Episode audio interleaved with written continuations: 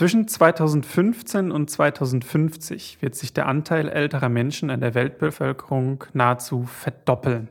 Drei von vier pflegebedürftigen älteren Menschen sind heute bereits von pflegenden Angehörigen gepflegt. Jeder weltweit spricht von den wenigen professionellen Pflegekräften und dass es hier ein Problem gibt, dass es viel zu wenige gibt. Aber für eine Zukunft der dezentralen Gesundheitsversorgung brauchen wir als Gesellschaft die familiären, die sogenannten informellen Pflegekräfte. Und die Aufgabe und Mission von Visairo ist es, diese Personen zu unterstützen. Das Ganze machen wir möglich mit Family Caregiving 3.0, einer Plattform und dem weltweit ersten pflegeunterstützenden Sitzkissen. Dieser Podcast wird dir präsentiert von Campaign.plus Dein Newsletter-Tool mit kinderleichten Automationen und einem wohl einzigartigen Template-Editor. Und das Beste, du kannst uns vollkommen kostenlos testen unter www.campaign.plus.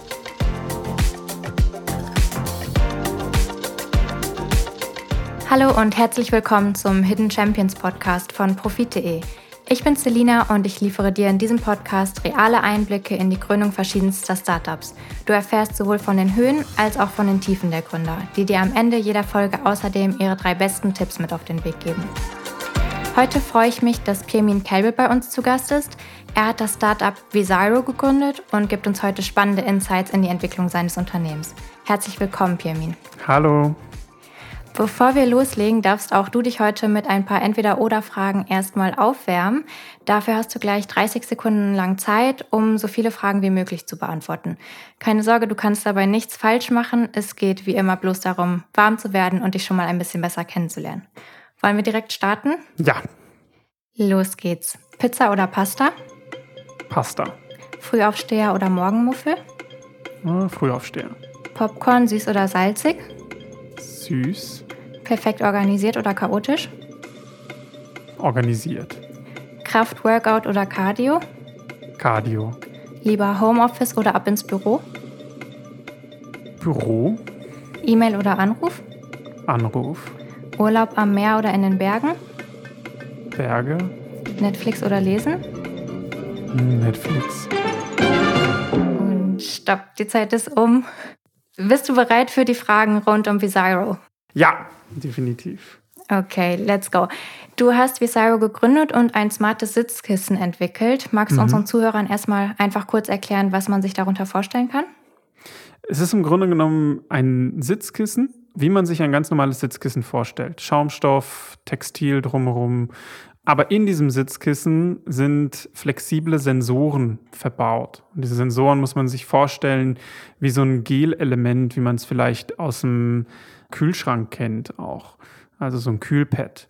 Und diese Sensoren können diverse Vitalparameter messen, also Herzschlag, Atmung. Und die liefern dann wiederum Informationen, wie es der Person auf dem Sitzkissen geht. Welche Gesundheitsparameter können damit alles gemessen werden?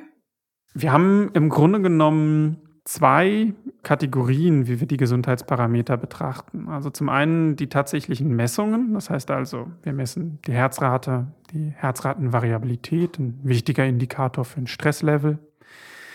Die Atemfrequenz, also wie häufig geatmet wird ähm, pro Minute. Wir messen die Bewegung und wir messen aber auch beispielsweise eine Feuchtigkeit, die besonders relevant ist bei einem Inkontinenzproblem, was wir in der Pflege sehr häufig natürlich leider haben.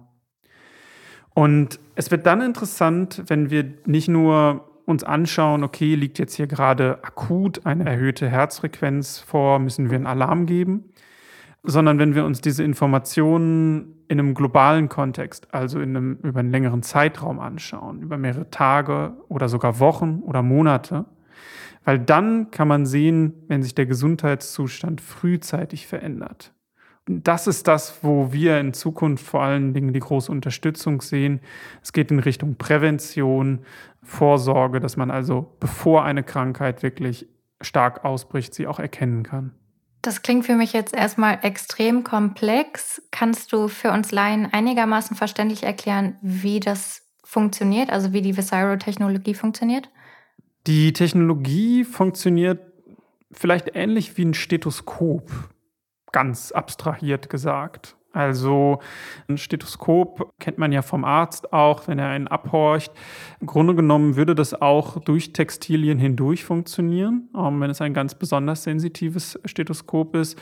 Und das Besondere ist dann eben, dass wir mit Algorithmen die einzelnen Informationen herausfiltern können. Also wenn man sich ein Stethoskop mal anhört, ich habe das als Kind sehr viel gemacht, damit gespielt, dann hat man ein sehr verrauschtes Signal, kann nicht genau hören und das ist wichtige Kompetenz von uns auch, dass wir das einzelnen Signale filtern können. Oh, das klingt unvorstellbar, dass sowas überhaupt funktionieren kann. Ähm, muss man dabei irgendwo darauf achten, also dass man zum Beispiel auf eine bestimmte Art und Weise sitzt, damit die Gesundheitsdaten korrekt gemessen werden können oder worauf kommt es da an? Das ist eine ganz wichtige Frage und es ist eine ganz wichtige Identität von unserem Unternehmen eigentlich. Bei allem, was wir machen, steht die Einfachheit im Zentrum. Das heißt also, es soll im besten Fall sogar den Alltag gar nicht verändern. Das heißt also, die Person bekommt es quasi nicht mit, dass es überhaupt verwendet wird. Das heißt also, es muss auf jeden Fall unabhängig davon sein, wie man drauf sitzt. Das Sitzkissen hat auch kein Benutzerinterface. Also es hat keine Knöpfe, kein Display oder ähnliches, sondern man kann es tatsächlich benutzen wie ein normales Sitzkissen und trotzdem hat man die ganzen Benefits. Bevor du fragst, wo kann ich mir denn dann die Informationen anschauen, das geht dann entsprechend in einer Smartphone-App oder beziehungsweise am Computer irgendein Web-Interface fähiges Gerät. Ja. Mhm. Ähm, könnte es da irgendwie passieren, dass das Sitzkissen ausfällt? Also können zum Beispiel Batterien leer gehen oder ist irgendwie sichergestellt, dass es die ganze Zeit über funktioniert? Also wenn es da Alarme gibt, das Reporting bekommt man in der App, aber natürlich auch, ob das äh, System einwandfrei funktioniert, ob alle Funktionen ähm, da sind. Das sieht man dann auch in der Application. Wir müssen natürlich ein bisschen differenzieren zwischen Kunde und Nutzer. Das sind nämlich in unserem Fall zwei verschiedene Personen. Der Nutzer ist derjenige, der tatsächlich drauf sitzt. Das sind die pflegebedürftigen älteren Personen, mhm. meistens im häuslichen Umfeld. Und der Kunde, sage ich mal, derjenige, der dann auch die Informationen nutzt, der die Daten nutzt, das ist derjenige, der die Smartphone-App hat, das ist der pflegende Angehörige, das sind meistens die Kinder, häufig aber auch der Partner. Ja. Mhm. Das klingt auf jeden Fall nach einem Produkt, was die Pflege zu Hause wirklich revolutionieren könnte. Vor allem, wenn man lange Fahrzeiten hat zu seinen zu pflegenden Angehörigen. Also sehr, sehr coole Geschäftsidee auf jeden Fall. Wie bist du auf den Namen Bizarro gekommen? Hat der Name irgendeine Bedeutung? Wir haben zwei Namen tatsächlich. Also wir haben das Produkt, das nennt sich Mino und das Unternehmen heißt Visiro. Und das hat den Hintergrund, wir sind eine Ausgründung von der Technischen Universität in Berlin und haben einen sehr technisch motivierten Hintergrund auch. Und Visiro ist das Akronym für die Sensortechnologie, die dahinter steckt das eigentliche Produkt. Das heißt Mino und ist eine Analogie auf einen Spitznamen, den ich früher hatte. Also unter mino.care kann man sich das auch anschauen das Produkt. Ähm, ich heiße ja Pirmin und hatte den Spitznamen Pirmino und Mino ist die Kurzform und soll zeigen, dass ich mich um meine jetzt im aktuellen Fall Großeltern pflege und kümmere, wie dieses Sitzkissen es auch tun kann. Sehr schöne Idee für die Namensgebung auf jeden Fall. Wie lange ist die Gründung von Visaro jetzt schon her? Ende 2018, knapp zwei, zweieinhalb Jahre. Und zu dem Zeitpunkt habt ihr dann auch direkt schon das Mino-Sitzkissen auf den Markt gebracht oder habt ihr mit einem anderen Produkt gestartet? Wir hatten mehrere Ideen in verschiedenste Richtungen, haben auch verschiedenste Konzepte ausprobiert. Also vor der Gründung auch mal ausprobiert, diese Technologie für Säuglinge anzuwenden, also sprich das gleiche Monitoring für Säuglinge im Bett durchzuführen.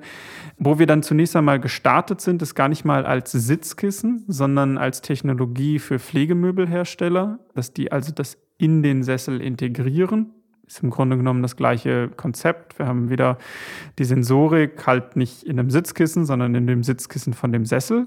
Und da sind wir eingestiegen, also quasi B2B, Business to Business, um dann jetzt Anfang diesen Jahres das Sitzkissen als solches, als Standalone-Produkt zu launchen. Ist es jetzt schon im Moment erhältlich oder kommt der Launch noch? Man kann es schon bekommen, aber es ist noch nicht in einer skalierbaren Version. Also man fragt uns noch individuell an und bekommt dann auch eine ganz persönliche Betreuung aktuell noch. Genau, aber man kann auf die Webseite gehen, uns anfragen, anrufen und dann helfen wir bei Installation bzw. der Benutzung des Produktes. Welche Vertriebsmöglichkeiten habt ihr dann langfristig geplant? Also wo soll das Kissen zukünftig erhältlich sein? Zukünftig soll das Kissen über verschiedenste Kanäle erhältlich sein, wo man natürlich auch pflegeunterstützende Systeme bekommt, also sprich Sanitätshäuser. Aber ganz relevant sind jetzt auch die Online-Sanitätshäuser aktuell geworden, durch Corona natürlich, aber auch etablierte Pflegemöbelhersteller die das ins Programm mit aufnehmen, als zusätzliche Komponente. Also kannst du ja ungefähr vorstellen, wenn es einen Hersteller gibt, der an ein Pflegeheim oder auch in die ambulante Pflege Sitzmöbel verkauft, dann ist das natürlich eine schöne Möglichkeit, da ein Upselling zu haben, das Produkt noch dazu zu legen. Das stimmt. Habt ihr da schon bestimmte Kooperationen geplant oder schon ganz fix, wo du weißt, ab dem und dem Zeitpunkt wird das Produkt da und da erhältlich sein?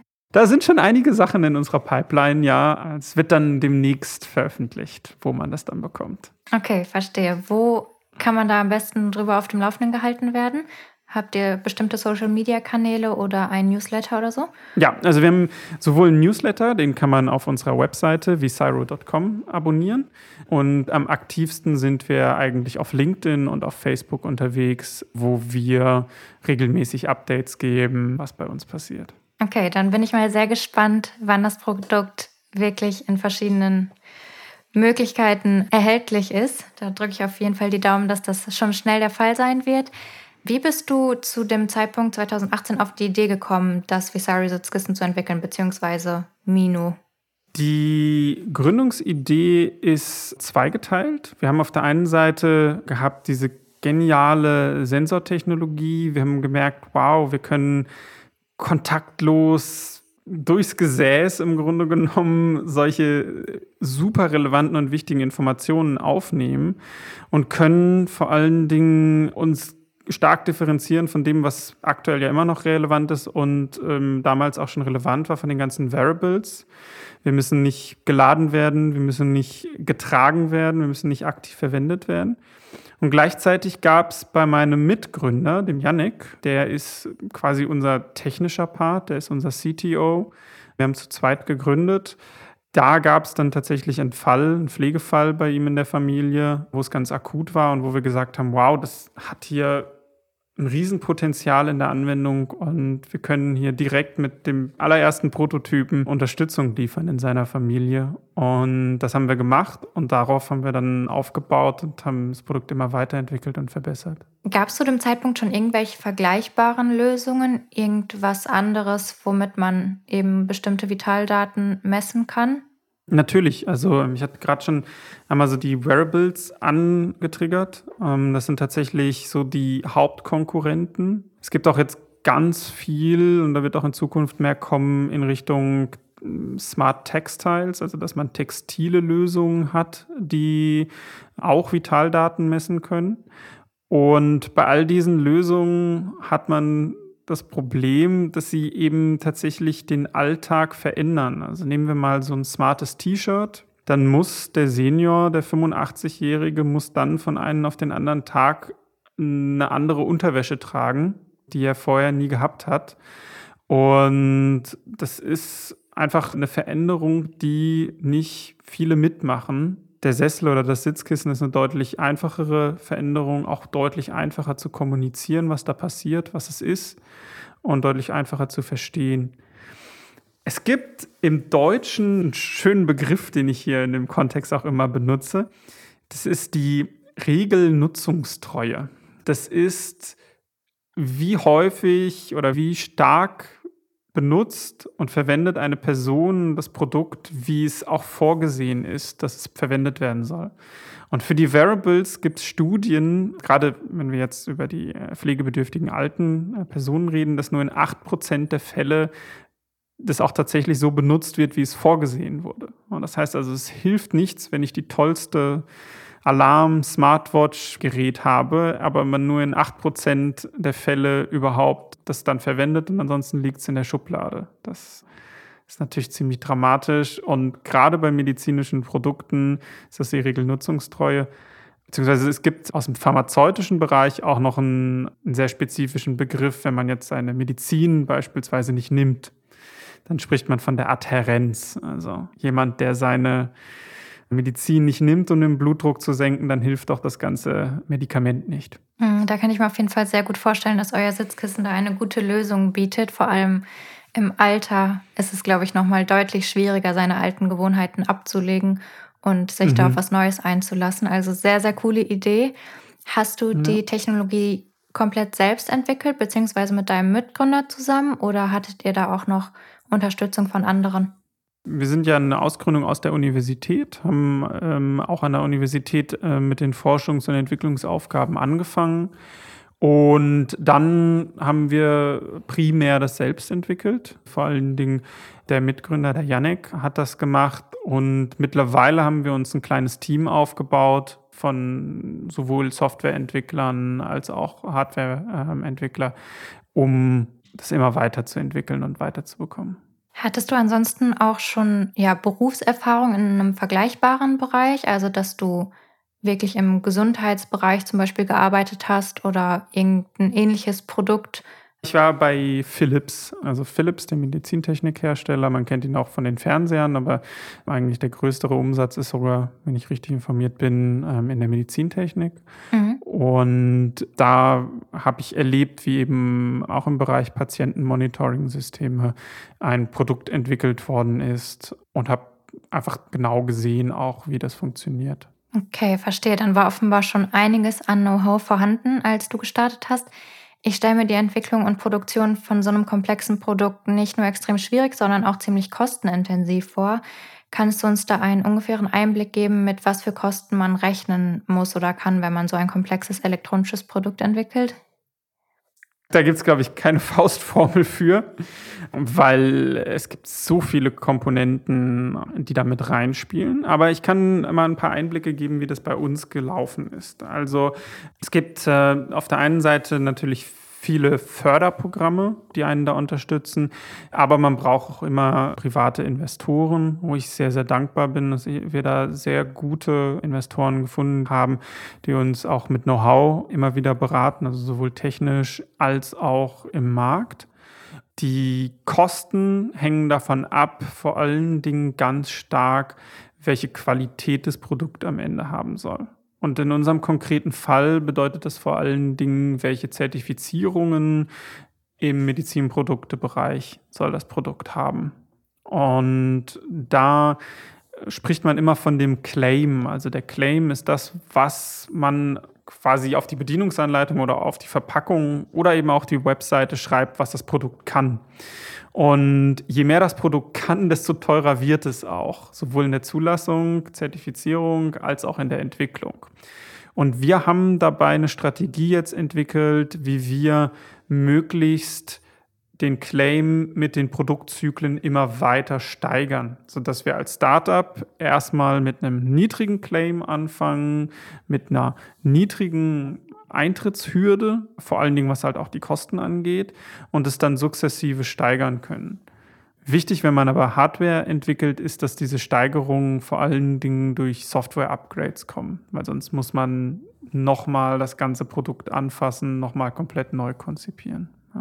Hm, okay, verstehe. Du hast jetzt von Förderprogrammen gesprochen. Habt ihr auch eins in Anspruch genommen oder mhm.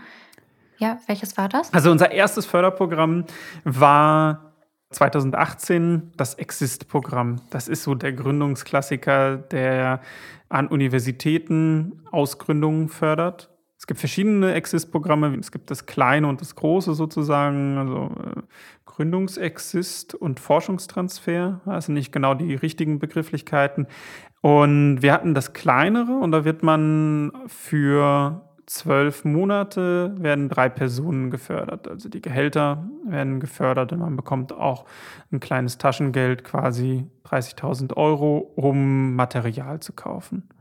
Und das hat uns tatsächlich geholfen, den ersten Prototypen komplett aufzubauen, die ersten Feldtests zu machen, bis hin die ersten Benutzer zu akquirieren. Mhm, ja, auf jeden Fall eine richtig gute Startmöglichkeit. Mhm. Wie kann man da drankommen, wenn ich jetzt sage, ich habe eine coole Geschäftsidee.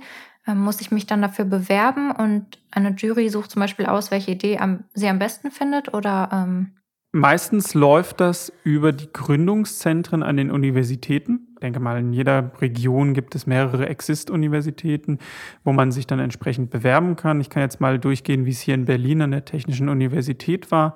Da gibt es das Center für Entrepreneurship und die kann man einfach kontaktieren, wenn man eine Gründungsidee hat. Sogar wenn man noch kein vollständiges Team hat, kann man die kontaktieren und die helfen einem dann dabei, die geben einem Anleitung, die helfen einem dabei, den Antrag selbst zu schreiben für das Exist ähm, Gründerstipendium, geben einem Tipps, Anweisungen und stellen dann mit einem zusammen den Antrag. Und wenn der Antrag dann erfolgreich war, dann begleiten sie einen auch die ganzen zwölf Monate. Und das ist wichtig, weil es sind so viele Dinge, die man vorher noch nie gemacht hat, die man, die ganz neu sind und die, ja, wo man Coaching braucht, wo man Experten braucht, mit denen man reden kann. Und deswegen ist es gut, wenn die einen dann begleiten. Ja, sehr cool. Du hast von Exist-Universitäten gesprochen. Muss man dann Student an einer bestimmten Universität sein oder geht das auch wenn ich jetzt zum Beispiel als Nichtstudent eine Geschäftsidee hätte. Weißt du das? Für dieses Exist-Gründerstipendium muss zumindest ein Teil der Personen müssen studiert haben, die mhm. daran teilnehmen. Aber vielleicht ganz interessant, mein Mitgründer und ich sind eigentlich aus Aachen. Wir sind gar nicht aus Berlin. Wir, sind, äh, wir haben auch in Aachen studiert und sind tatsächlich nach Berlin gegangen, ähm, weil wir gesagt haben, wir wollen unser Startup in Berlin gründen. Wir möchten hier die Unterstützung auch haben, hier unser Netzwerk aufbauen. Mhm. Und das ist einfach das, was wir uns entschieden haben zu und wo wir dann nach Berlin gegangen sind. Das heißt also, da gibt es durchaus Flexibilität. Okay, das sind wahrscheinlich sehr gute Neuigkeiten für viele Leute, die da noch so ein bisschen Hilfe benötigen. Ja. Du hast eben auch gesagt, dass ihr private Investoren gefunden habt. Mhm. Habt ihr auch mal versucht, euch ja um einen Kredit zu bewerben? Also habt ihr da mal was beantragt oder habt ihr direkt gesagt, wir arbeiten mit privaten Investoren zusammen? Wir haben Förderprogramme tatsächlich, also Förderprogramme von der Investitionsbank Berlin, die die privaten Investoren nochmal unterstützen, um Dimensionen zu geben weniger als die Hälfte unserer, deutlich weniger als die Hälfte unserer Gelder, die wir haben, sind tatsächlich von privaten Investoren. Der Rest ist definitiv aus äh, Fördergeldern ähm, finanziert. Wobei man da vorsichtig sein muss, denn die Dynamik der Gelder sind tatsächlich unterschiedlich. Mhm. Wie hast du das wahrgenommen bei eurer Gründung? War es als Startup-Gründer schwierig, da finanzielle Unterstützung zu bekommen oder hat sich das bei euch einfach gestaltet? Die privaten Investoren sind tatsächlich ein bisschen schwieriger. Da ist es so, man muss da ein Netzwerk aufbauen und man muss die Personen mehr oder weniger zufällig auch treffen und motivieren können. Also gerade in dieser frühen Phase sind es ja Business Angels, sind individuelle Personen, die auch entsprechend motiviert werden müssen. Und die öffentlichen Fördergelder, das ist verhältnismäßig strukturiert im Gegensatz. Da kann man also verhältnismäßig gut planen auch. Da gibt es entsprechend Deadlines und es gibt Fristen, bis wann ähm, etwas eingereicht werden muss und bis wann das dann auch bearbeitet ist und man eine Rückmeldung hat, ob man die Förderung bekommt oder nicht. Mhm, okay, verstehe. Ich würde gerne nochmal zurück zu eurem Team springen. Du mhm. hast gesagt, dass du Visaro mit deinem Mitgründer zusammen 2018 gegründet ja. hast. Wie hat sich das Team seit der Gründung verändert? Wer gehört da mittlerweile außer dir und deinem Mitgründer noch dazu? Also, wir haben das 2018 gegründet. Wir haben tatsächlich einiges an Personal schon auch in unserem Unternehmen gehabt. Das heißt also, wir haben einige Personen gehabt, wo es dann nicht gepasst hat, die wir wieder verloren haben teilweise und mhm. haben eigentlich immer zwei Stränge aufgebaut, mehr oder weniger Business und Tech.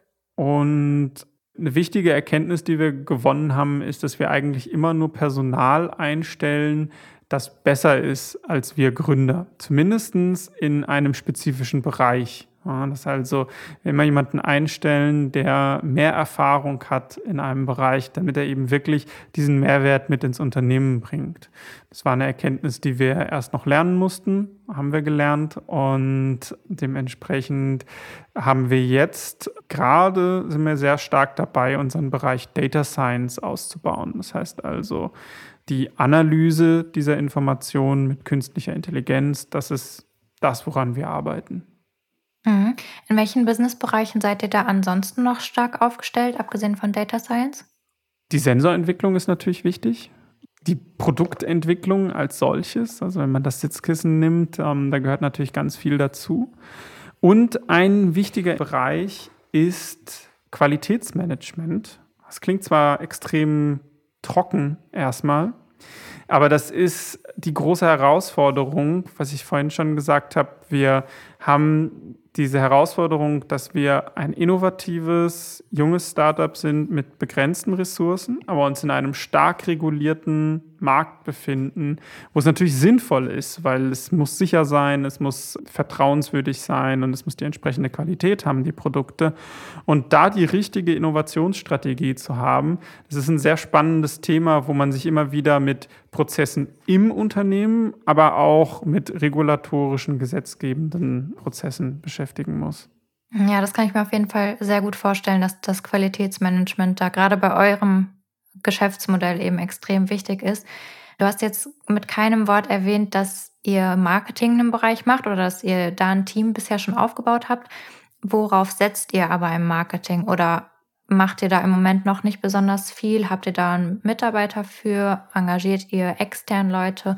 Wie läuft das bei euch ab? Wir machen aktuell tatsächlich noch nicht so viel. Das hat den Hintergrund, dass wir uns vor allen Dingen auf diese B2B-Aktivitäten zunächst einmal konzentriert haben da haben wir einfach Key Account Management, also sprich, wir haben direkt mit den Personen gesprochen. Wir als Gründer sind zu den Pflegemöbelherstellern gegangen, haben mit denen geredet.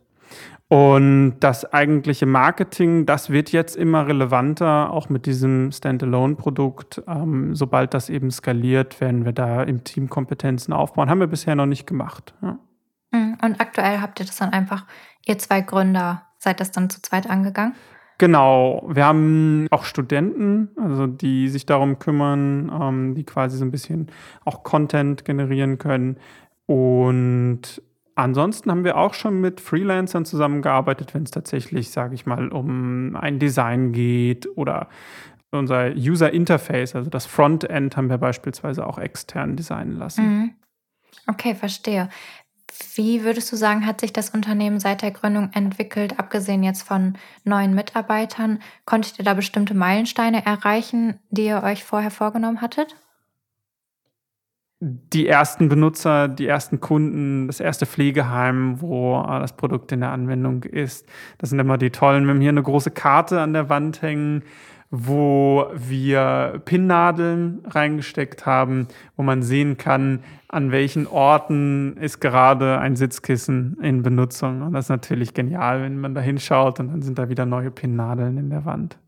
Sehr schöne Idee. Also ich glaube, das wird jeden im Team motivieren können, wenn ja. da eine Nadel dazukommt. Sehr schön. Ähm, ich habe gelesen, dass ihr die Visiro-Technologie auch habt patentieren lassen. Mhm. Kannst du uns da einen Einblick geben, wie so eine Patentanmeldung abläuft und wie teuer das ist und wie aufwendig das ist, einen Antrag zu schreiben oder wie das überhaupt abläuft? Es gibt auch dafür ein wunderbares Förderprogramm, kann ich nur empfehlen. Äh, das übrigens sehr, sehr einfach zu beantragen ist. Also es ist wirklich so eine eine halbe Seite gefühlt und dann hat man dieses Förderprogramm, wie Pano heißt das, mit W am Anfang. Und das fördert 50 Prozent der Kosten, aber das ist schon mal sehr, sehr gut.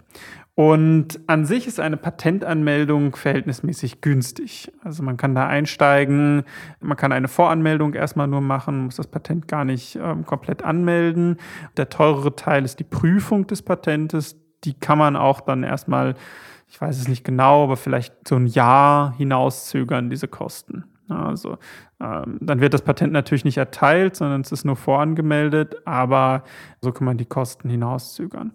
Und teuer wird es in dem Moment, wo man das dann internationalisieren möchte. Also mhm. typischerweise meldet man das erstmal in einem Land an Dann kann man eine sogenannte PCT-Anmeldung machen. Damit sichert man sich nochmal zwei Jahre das Recht, dass man das auch in anderen Ländern anmeldet.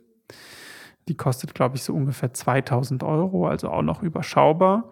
Mhm. Aber sobald man dann halt diese zwei Jahre ablaufen und man sich entscheiden muss, gehen wir in das, das, das oder das Land, dann wird es teuer. Dann hat man auch nochmal circa 2000 Euro pro Land leider.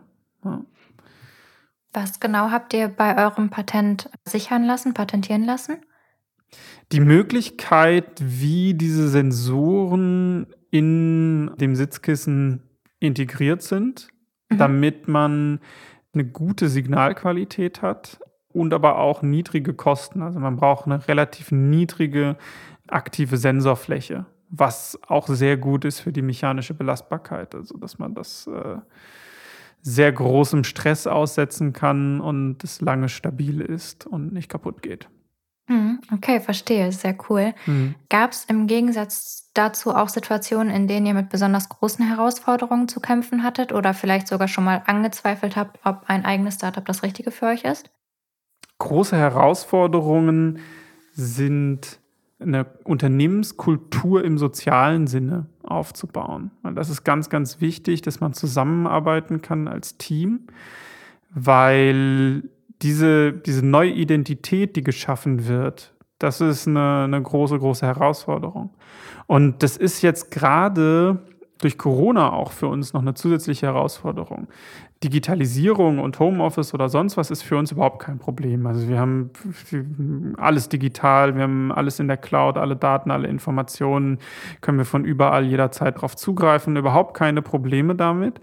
Aber eine Kultur zu schaffen im Unternehmen, eine Identität mit dem Unternehmen zu schaffen für die Mitarbeiter, das ist meines Erachtens ist sehr wichtig, dass man da auch physisch beieinander ist. Und das ist natürlich eine große Herausforderung aktuell, wenn man physisch nicht beisammen sein kann, ähm, wenn man halt auch diese man kennt es vielleicht und es ist tatsächlich so, dass man halt ein Bier trinkt gemeinsam, einen Kicker spielt oder ähnliches und die Arbeit und vielleicht ein gewisser Freizeitanteil verschmilzen und man eine Unternehmensidentität bildet. Ja. Wie habt ihr das dann jetzt letztlich für euch lösen können, dadurch, dass ihr nicht alle zusammen in einem Büro arbeiten könnt? Habt ihr da gute Wege gefunden, die jetzt vielleicht auch unsere Zuhörer inspirieren könnten, damit umzugehen? Ja, also wir haben dann einfach äh, Dinge online stattfinden lassen, haben uns äh, online getroffen. Ähm, es gibt diverse Spiele, die auch, sag ich mal so, Teambuilding oder die man im Team spielen kann online. Und haben darüber ja, unsere Unternehmensidentität ähm, geschaffen, ähm, haben aber trotzdem auch immer noch beibehalten, dass wir ab und zu ins Büro gehen können. Das ist natürlich als mhm. Unternehmen eine sehr schwierige Entscheidung. Wir könnten immer Homeoffice machen, aber manchmal machen wir es auch, dass wir äh, dann halt trotzdem ins Büro gehen. Dann natürlich mehr oder weniger, dass jeder sein eigenes Büro, Büroraum hat, ähm, sodass man da die mhm. Infektionen auf jeden Fall vermeiden kann. Aber man trotzdem sich mal physisch sieht. Plant ihr für die Zukunft bereits weitere Produkte zur Überwachung von Gesundheitsdaten oder vielleicht auch ganz andere Produkte? Ja, das definitiv. Also zum einen das Produkt in andere Bereiche bringen. Das heißt, überall, wo man sitzt, kann man sich das vorstellen. Das ist natürlich genial, wenn man so viel sitzt, sei es auf dem Bürostuhl, sei es im Auto, sei es ähm, auch in anderen Bereichen, im Wartezimmer beim Arzt. Da gibt es diverse Möglichkeiten, allein das ähm, auszuschöpfen noch weiter.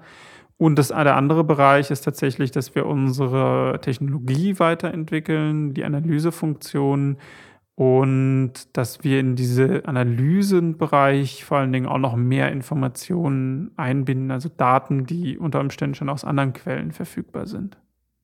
Hm. Habt ihr noch weitere Ziele für die nächsten fünf Jahre? Irgendwas ganz Bestimmtes, was ihr schon benennen könnt? Medizinprodukt werden. Das steht aktuell Ende 22 auf der Agenda. Mhm. Dann werden wir ein Medizinprodukt sein und das öffnet uns nochmal komplett andere Möglichkeiten für das Produkt. Mhm. Und das andere große Ziel, was wir haben, ist, dass wir Emotionen auch mit unseren Informationen und Daten erkennen können. Also nicht nur in Richtung Krankheit, sondern noch mehr auch in Richtung soziale Gesundheit gehen können. Habt ihr da schon in der Umsetzung irgendeinen Ansatz, wie sich das umsetzen lässt, dass man es mhm. wirklich tracken kann? Es ist ein ganz neuer Bereich von der künstlichen Intelligenz. Das nennt sich Effective Computing, also mit A, affektiv. Und das ist ein Bereich, wo man im Grunde genommen aus diesen Daten, die wir haben, verschiedenste Emotionen extrahieren kann. Und dann ist natürlich eine große Herausforderung, was macht man damit, wie interpretiert man die und wie stellt man die zur Verfügung. Und unter Umständen, wie verändert man dann die Stimmung der Person ja, mhm. ins Positive, natürlich. Okay, klingt auf jeden Fall sehr, sehr spannend.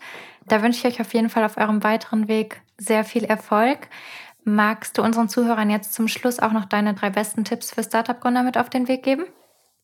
Ja, ich habe eins, zwei, drei, vier, fünf Highlights. Na, da muss ich mir drei davon aussuchen. Ach, du kannst gerne auch fünf Tipps weitergeben. Also ich glaube, jeder Gründer ist dankbar, okay. wenn er mehr Tipps und mehr Tipps kriegen kann. Okay.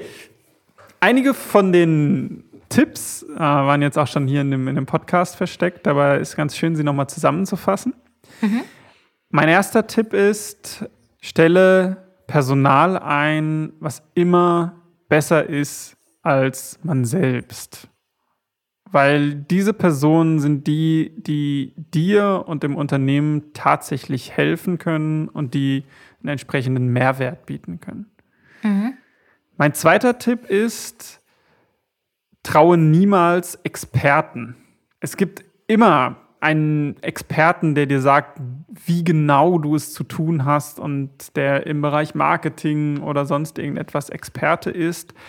Und traue nie einem Experten. Höre auf Experten, nimm diese Informationen mit in dein Daily Business und berücksichtige sie, aber setze nie alles auf einen Experten, wo du dann unter Umständen etwas veränderst. Darf ich da mal kurz einhaken? Ja, Hast klar. du diesen Fehler gemacht in der Vergangenheit? Ansatzweise, auf jeden Fall. Ich habe die Fehler alle gemacht. Ansatzweise habe ich Experten gehört, die gerade im Bereich Marketing beispielsweise gesagt haben, baut das so und so auf, geht voll auf B2C und so weiter. Aber die vielleicht die Marketingperspektive betrachtet haben, aber nicht die Marktperspektive. Also die jetzt, sage ich mal, wissen, wie man eine schöne Webseite baut, die wissen, wie man schöne Produktfotos macht, aber keine Ahnung vom Pflegemarkt haben. Mhm. Und ich als Gründer bin in der Verantwortung im Grunde genommen, die Gesamtheit zu betrachten und die einzelnen Fäden zusammenzuziehen. Und wahrscheinlich ist da auch Wahrheit dran, aber ja, man muss schauen, dass man die einzelnen Fäden zusammenführt. Hm, sehr guter Tipp. Ich glaube, den hatten wir so bisher auch noch nie auf profit.de. Mhm. Also sehr hilfreich. Gerne weiter. mein dritter Tipp ist, it's not not your job. Das ist eine wichtige Regel bei uns im Startup. Wir sind ein kleines Team. Am Anfang waren wir zu zweit und da muss man einfach auch Aufgaben, die ein bisschen unliebsam sind, bearbeiten. Und wenn man eine Grundeinstellung hat, es ist nie nicht meine Aufgabe, mhm. sondern ich bin immer irgendwie verantwortlich, dann macht es vieles einfacher im Startup mit der Zusammenarbeit. Weil dann ist es nicht so die Grundeinstellung, ich pushe das jetzt immer auf den, weil der ist für den Bereich zuständig, sondern im Grunde genommen sind wir alle zuständig und einer übernimmt vielleicht die Hauptverantwortung. Mhm. Dann das nächste ist, dass das Netzwerk im Grunde genommen die wertvollste Ressource ist, die man sich aufbaut während der ersten Gründungsmonate und Jahre, weil dieses Netzwerk, das wird einem später immer weiterhelfen, es wird einem bei der Investorensuche helfen, das wird einem bei Produzenten, aber auch bei Kunden helfen. Das heißt also, das Netzwerk ist wichtig. Deswegen möchte ich auch alle Gründer, die jetzt hier zuhören, ermutigen, sich mit mir zu vernetzen, am besten auf LinkedIn, weil es ist super wichtig, das Netzwerk zu haben. Okay, super. Da werden wir einfach den Link zu deinem Profil auch in die Show Notes packen. Also an alle, die Interesse haben, sich mit Pirmin zu vernetzen. Ihr findet den Link zu seinem LinkedIn-Profil in der Beschreibung.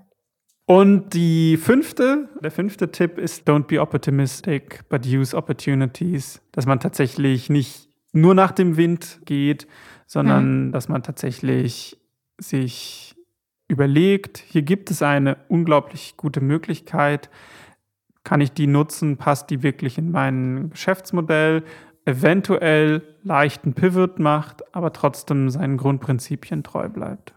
Perfekt, dann würde ich sagen, ist das der perfekte Abschluss für heute. Danke dir, dass du dich all meinen Fragen gestellt hast und deine Erfahrungen und Tipps mit uns geteilt hast. Sehr gerne, hat mich sehr gefreut. So, das war's dann für heute erstmal mit den Einblicken ins Startup von Piermin.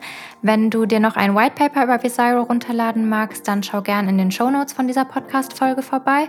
Falls du das bisher noch nicht getan hast, freuen wir uns natürlich außerdem, wenn du den Hidden Champions Podcast abonnierst und auch bei der nächsten Folge wieder mit dabei bist. Wenn du dir den Podcast als Apple Podcast angehört hast, dann freuen wir uns natürlich außerdem über dein Feedback als Bewertung. Bis dahin sage ich erstmal vielen Dank fürs Zuhören und bis zum nächsten Mal.